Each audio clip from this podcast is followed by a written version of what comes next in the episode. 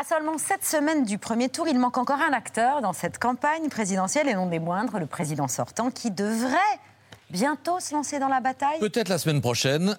Ou peut-être pas. Nul ne sait. Le pic de l'épidémie de Covid est passé. L'engagement militaire au Mali a été soldé, soit deux conditions euh, qu'Emmanuel Macron euh, avait posées pour son entrée en campagne. Reste la crise ukrainienne, toujours euh, menaçante, et on voit mal le président battre les meetings en cas d'attaque russe. Jeudi prochain, il participera au dîner du CRIF, le Conseil des institutions juives. En fin de semaine, il inaugurera le Salon de l'agriculture. Mais à ces deux rendez-vous, on ne sait pas s'il parlera comme président ou comme président candidat, s'il sera encore au-dessus de la mêlée avec des adversaires qui boxent dans le vide, ou s'il sera enfin dans la bataille à prendre des coups. Il faudra bien qu'il se déclare. Euh, bah, rien ne l'y oblige.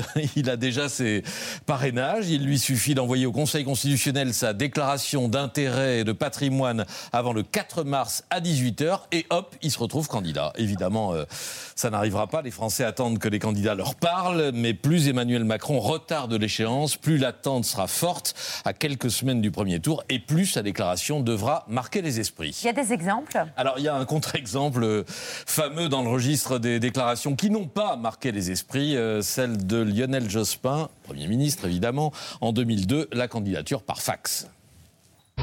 C'est par une simple dépêche tombée à 17h42 très précisément que le Premier ministre a annoncé sa candidature à la présidence de la République.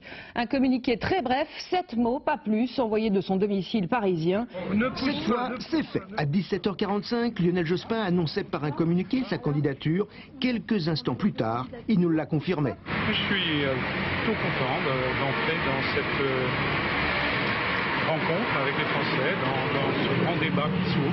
Voilà, et en plus, on n'entend pas très bien parce qu'il y a un camion poubelle qui s'est invité dans, la, dans cette sortie nocturne du 6e arrondissement. Bref, tout est raté, même si Jospin euh, avait accompagné son fax d'une lettre aux Français. Sinon, il n'y a pas vraiment d'exemple réussi puisque, hors cohabitation, tous les présidents sortants ont été battus. Le premier fut Valéry Giscard d'Estaing qui se déclare depuis l'Élysée le 2 mars 81 avec pour tout décor son épouse et un pot de fleurs. Françaises, Français, mes chers amis, dans un peu plus de 50 jours, vous voterez pour le premier tour de l'élection présidentielle. Giscard qui commence en mode offensif, dont le principal message consiste à affirmer que s'il est battu et que Mitterrand l'emporte, ce sera le chaos, la ruine et le collectivisme. L'opposition demeure identique à elle-même avec les mêmes dirigeants acharnés depuis 1958 dans leur lutte contre la Ve République. Adieu alors la solidité du franc et la liberté d'entreprise. Adieu l'indépendance nucléaire et le rôle de la France dans le monde. Alors, il écrit, euh, il y a d'autres phrases pour décrire l'apocalypse qui va arriver si les socialo-communistes l'emportent. On sait que ça n'a pas marché.